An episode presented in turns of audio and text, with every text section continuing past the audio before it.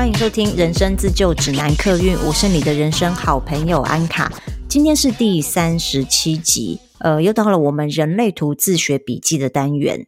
本来呢，这一集我是要讲很多人都很期待的投射者。可是我发现，因为投射者里面又分了很多的类型，再加上我身边投射者的采样数 量不足，所以我比较没有把握在采样数量不足的情况下来讲解投射者哈。那刚好呢，我预计要启动下一个单元，就是九大能量中心，所以投射者请再等我一周。今天我们先来讲九大能量中心里面的 G Center G 中心。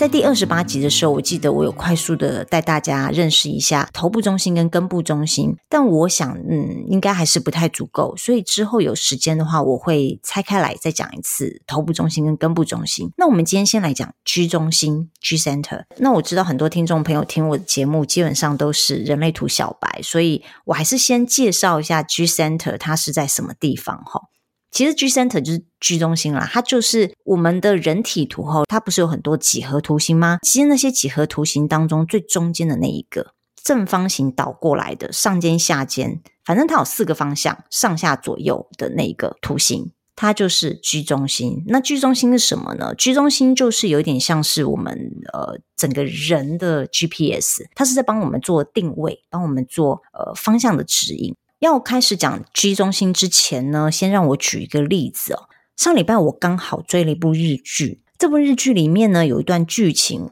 我一看我就觉得哇，这个编剧在对男女主角这个人设上面的设定，让我很直接联想到，其中一个人是居中心有定义，另外一个人是居中心没有定义的。反正女主角呢，她就喜欢了一个男生哈。那这个男生他的本性是很善良的，但是只要是公司的社长命令他做事情，不管是非对错，他都会不择手段的达成使命，完成社长给他的命令。这样反差的个性呢，让女主角就是不但觉得很震惊，而且还满头问号，为什么会跟她私底下个性落差这么大？那有一天呢，这个男生就跟女主角说，社长要他跟这个社长的女儿相亲，而且他希望把女儿嫁给他。那这个男生他也答应了跟社长的女儿约会，甚至他也想尽办法想要让对方喜欢自己，便日后可以顺利结婚。这更让女主角百思不解了。那当然，因为女主角本来就喜欢上这个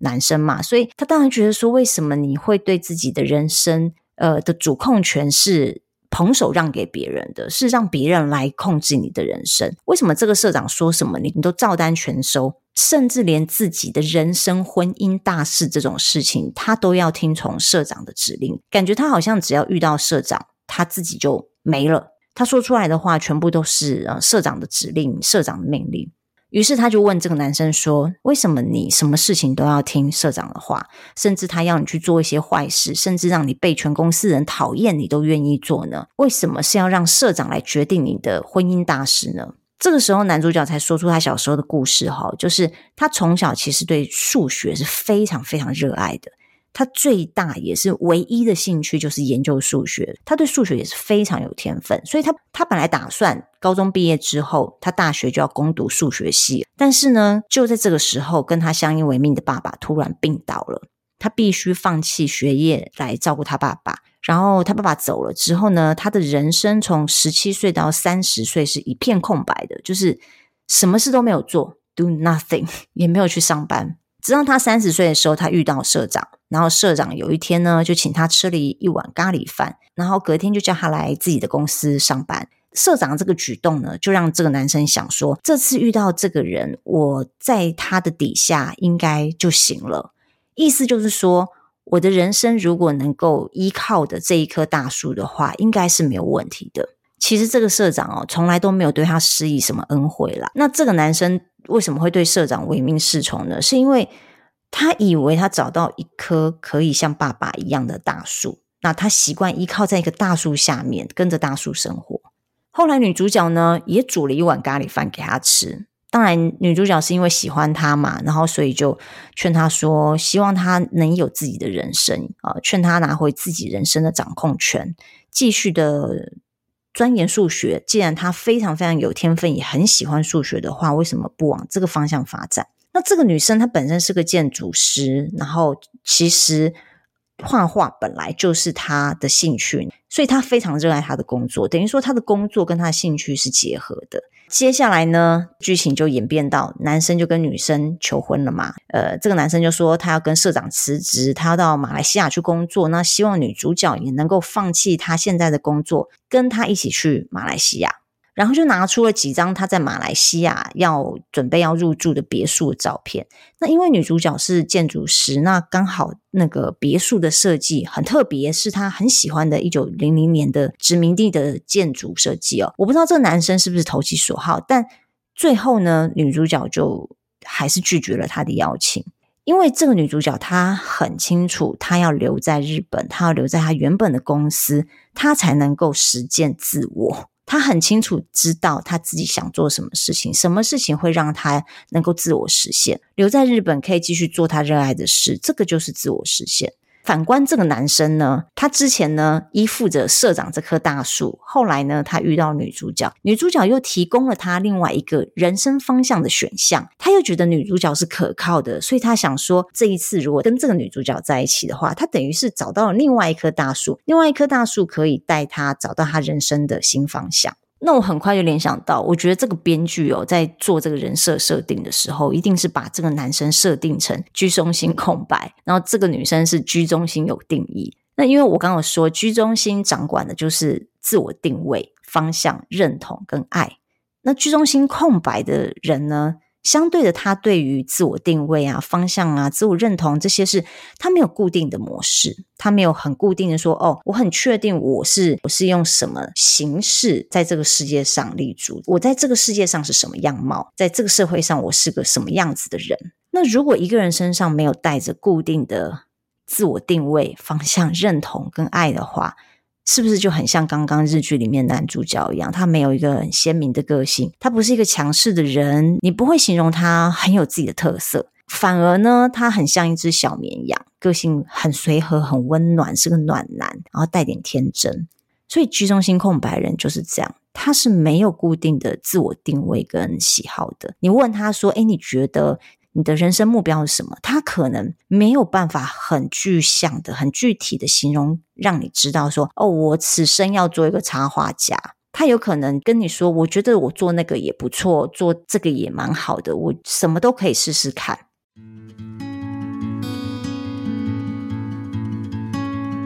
站在第三人的角度去看居中心空白的人呢，就会觉得哇，他们的个性很随和，感觉什么事都好商量，然后是个很好相处的人。然后我们也可以看得出来，当他们跟什么样子的人在一起的时候，那个人的喜好跟那个人想做的事情，很自然的也变成他们想要做的事。就像日剧里那个男生，他对社长说的话唯命是从，然后女主角喜欢什么建筑，然后他也喜欢。所以居中心空白人，他对于自我定位，他对于他自己的人生方向，他不会给你一个固定的答案。居中心有定义的人呢，你问他说：“你觉得你的自我定位，你觉得你是什么样子的人？”他可能会很明确的告诉你说：“我觉得我是一个很积极向上的人，或是说，我觉得我是一个要挑战世界的人，或者是说，我的人生方向就是，呃，希望今天我写出来的东西能够感动到很多人之类的。”就是他们很清楚知道自己的人生方向跟呃自我定位在哪里，或许会改变，可是他们不会让你觉得他们对于这个问题的答案是很模糊不清的。当你问一个居中心空白的人以上的问题的时候，他可能给你的答案是一些很比较模糊不清，或者是模棱两可，或者是他自己也搞不太清楚什么是自我定位，那什么是人生方向。他可能会跟你讲很多，但是你不晓得哪一个才是他的答案跟中心思想。那当居中心空白人遇到居中心有定义的人的时候呢，就很有可能，因为我们之前就有说过嘛，空白的会被有定义的填满。所以，当居中心空白人跟居中心有定义的人在一起的时候，他所说出来对自己的自我定位的阐述，可能那不是他真正的想法，那是跟他在一起的那个人有定义的那一个人的想法，覆盖掉他的空白的地方，所以他讲出来的东西，可能就是现在他觉得他认同的那一个人他的想法。就像那个男生，他讲出来的东西是社长讲出来的话。他离开现在职场，他要去马来西亚工作，那也是那个女生希望他做的事情。所以那不是出自于他自己有一个很明确的自我定位，他自己有一个很明确的说：“哦，我就是要在国外有工作有历练。”并不是，真的感觉有点像是他心里面住了另外一个人，而另外一个人就是他现在跟他比较亲近的那一个人。那我分享一下我观察到的三位居中心空白的朋友哦。一位结婚了，一位有男朋友，一位单身。结婚的那一位呢，她明明自己的工作能力比她老公还要强，她赚的钱比她老公还要多。可是每一次当她要转职的时候，她都会以她老公的事业作为优先考量，完全不考虑自己的喜好，也不考虑自己对工作期许、自己对职业的规划。这并不是因为她是一个传统的女生哦，她并不是哦，她这么做。也不是因为什么妻以夫为贵那种很八股的想法，不是。当我在听他讲他要转职的这些规划的时候，我其实完全 听不到她自己的角色跟立场，我比较像是在听她老公讲话，像听她老公在讲说，哦，她接下来想怎么做，所以她所有的考量都是。站在她老公的角度作为出发点，这就是居中心空白的。她在选择她人生方向的时候，其实她没有自己人生方向，她的人生方向可能会是来自于她的另外一半。那另外一位有男朋友的朋友，她也很妙。当她有男朋友的时候，任何事情发生，她在回馈她的意见，或者是她在 comment 的时候，她都会说：“我男朋友说什么什么什么，我男朋友说什么什么。”但是当她单身的时候，就不会这样。最后一位那个单身的朋友呢，则是他的朋友圈每隔一段时间就会换一轮，他的社交娱乐活动呢，也会每隔一段时间换一批新的活动。他那一阵子在玩什么活动哦，完全是取决于他那一阵子跟什么人来往，那些人的兴趣是什么，他们正在热衷什么项目，我那个朋友就跟着热衷那些项目。所以我听到从宝可梦啊、桌游啊、乐高啊、收集全台美食餐厅啊、露营啊、读书会啊什么的都有，各式各样的活动都不时在他的生活中发生。然后我每一次问他说他是跟谁去的，每一次都是不一样的人哦。所以大家有注意到吗？居中心空白人哦，他们会很渴望找寻方向，然后找寻认同感。那一阵子跟那一个人在一起比较要好哦，那个人的方向就会变成是他的方向。所以居中心空白人很有趣的地方就是，虽然很多人都觉得空白地方是痛苦的地方，但我觉得居中心空白的地方，当然它有它苦涩的地方，可是它也有很棒的优点。就是他们对人事物的接受度比居中心有定义的人宽多了，他们能够接纳的不同类型的人、不同类型的事物太多了，他们没有固定的形式，所以也就没有限制啊。他们通常比居中心有定义的人更能接纳这个世界不被普世认同的观念。我就有听说同性恋者里面的居中心空白比例很高，当然这个我无法确定，但是至少我观察到我身边居中心空白的朋友们，他们接受同性恋的这个程度是非常高的。那甚至还有很多他们是可以接受开放性关系的。开放性关系这个我都会有一点迟疑，我能不能够接受？因为我居中心是有定义的，我的接受度也很广，但是我觉得还是会有一个。范围在，有些事我可以接受，有些事我不能接受，我会有我的范围。但是居中心空白人，他们会让我觉得，目前观察到，我会觉得这就是世界上发生的一件事，他们都愿意张开双手去接纳。我觉得也因此，他们人生有很多的机会可以活得多彩多姿，没有框架。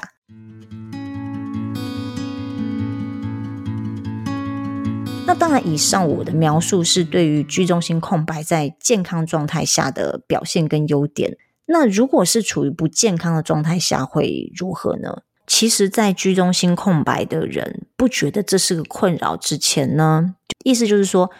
他们不觉得没有固定的自我定位、人生方向、认同感，然后还有爱的感受这件事情，不觉得是困扰他们的事情之前，他们根本不会意识到自我定位这件事啊，因为他们天生不是来认识自己的。你问他你觉得爱是什么，他可能回答的模模糊糊的，比如说，嗯，每天来接送我，可能就是爱吧。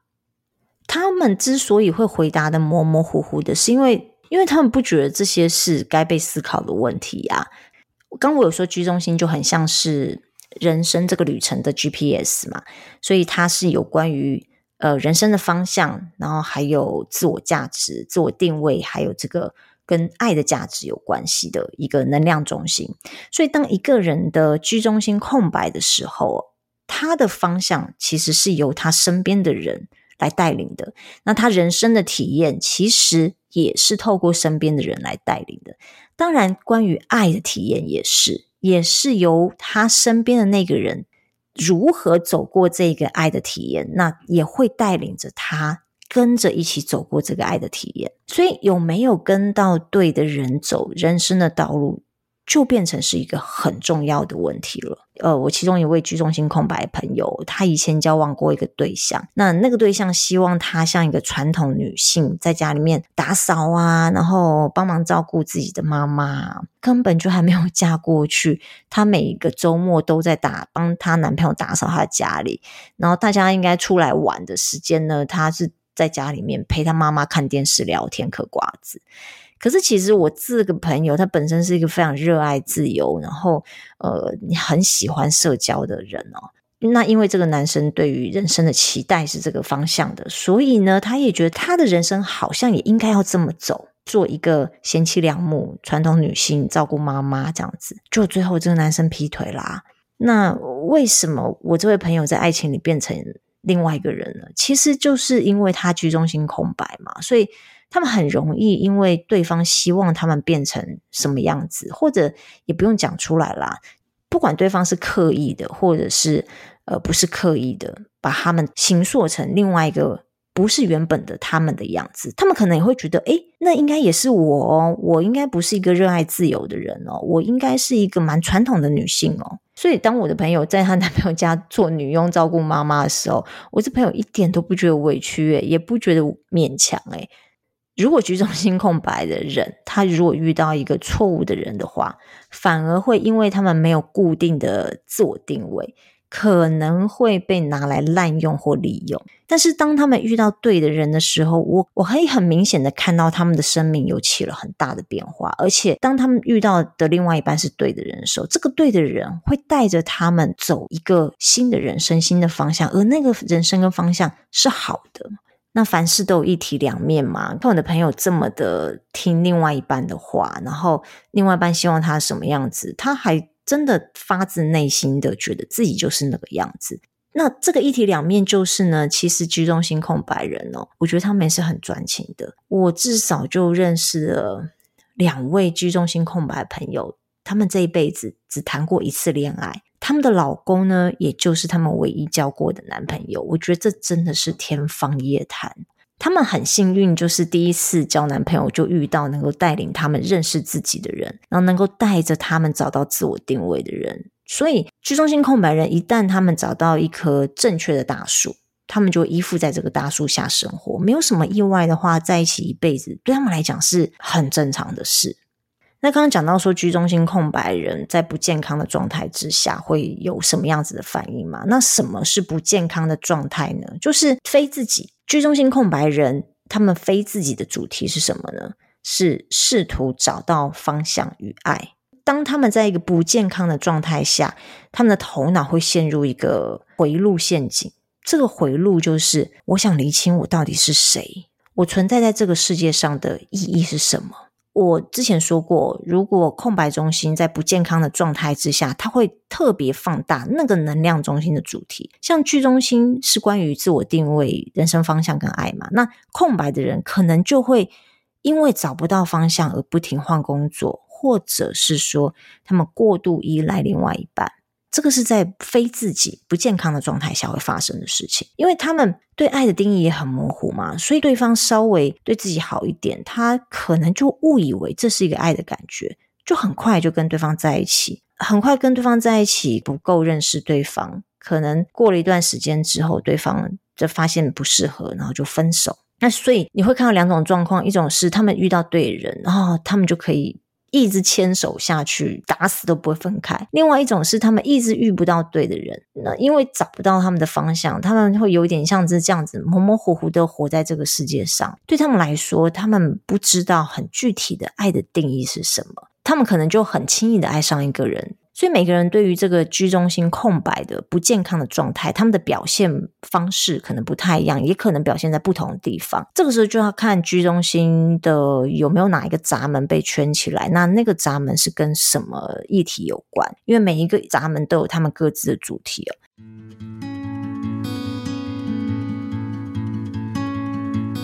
那我刚有说，就是居中心在不健康的状态下，他们的头脑会陷入一个回路陷阱。这个回路是：我想知道我到底是谁，我想厘清我到底是谁，我想要知道我在这个世界上存在的意义是什么。我有个很要好、很要好的朋友，他时常跟我讲一个他很觉得很很困扰、很烦恼的事情，就是他时常会有一种莫名而来的无根感。不管他去到哪一间公司、哪一个城市生活，即使他的生活稳定、经济无虞，然后也很积极的去加入很多的团体、参加活动，但他还是会有一种自己是飘忽在这个世界上的感觉。他想要找到自我定位跟方向。可是他不论是用什么方式，他都觉得他找不到。比如说在工作上，他其实没有一份工作有待超过一年的，甚至有些工作不到一个月，做几天他就离职了。我觉得这个是很容易被联想起来的，因为他就是对于人生方向跟自我定位是很不明确，所以他可能到一个环境当中，他觉得不舒服、不自在，可能他就会想要离开，然后去寻找他的下一个目标，去可能想说下一个地方。会找到他的自我定位跟人生方向，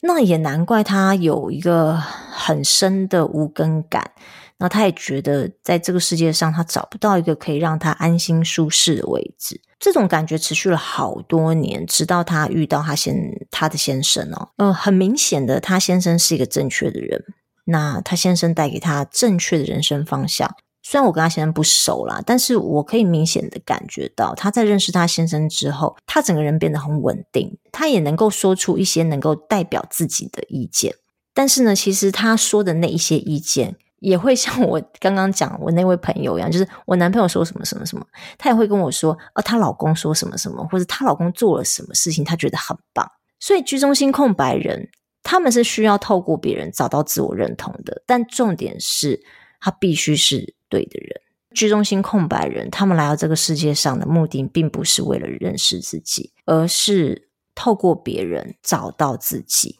找到在这个世界上的定位，找到自我认同，跟找到他们的人生方向。好，最后呢，我想引用我在《区分的科学》教科书里面居中心这个章节读到的一段文字，作为今天这个主题的结尾，因为我觉得这一段写得非常好，我看的时候我很有感触，然后也很感动。这一段是这样说的：他说，空白居中心在健康的状况下，他们能享受事物自然而然在面前展开，而不会感到迷失，随遇而安，善用别人的指引。他们能告诉我们何谓爱与方向，因为开放接受了所有爱的可能，他们也能体验每一个不同的方向。生活中没有比居中心空白更好的向导了。当他们放下执着，不断寻找自我定位与爱的时候，他们就能同理每一个人，并且给予真正的爱及正确的指引。我本来以为呢，居中心空白会比任何一个能量中心空白还来得不好受。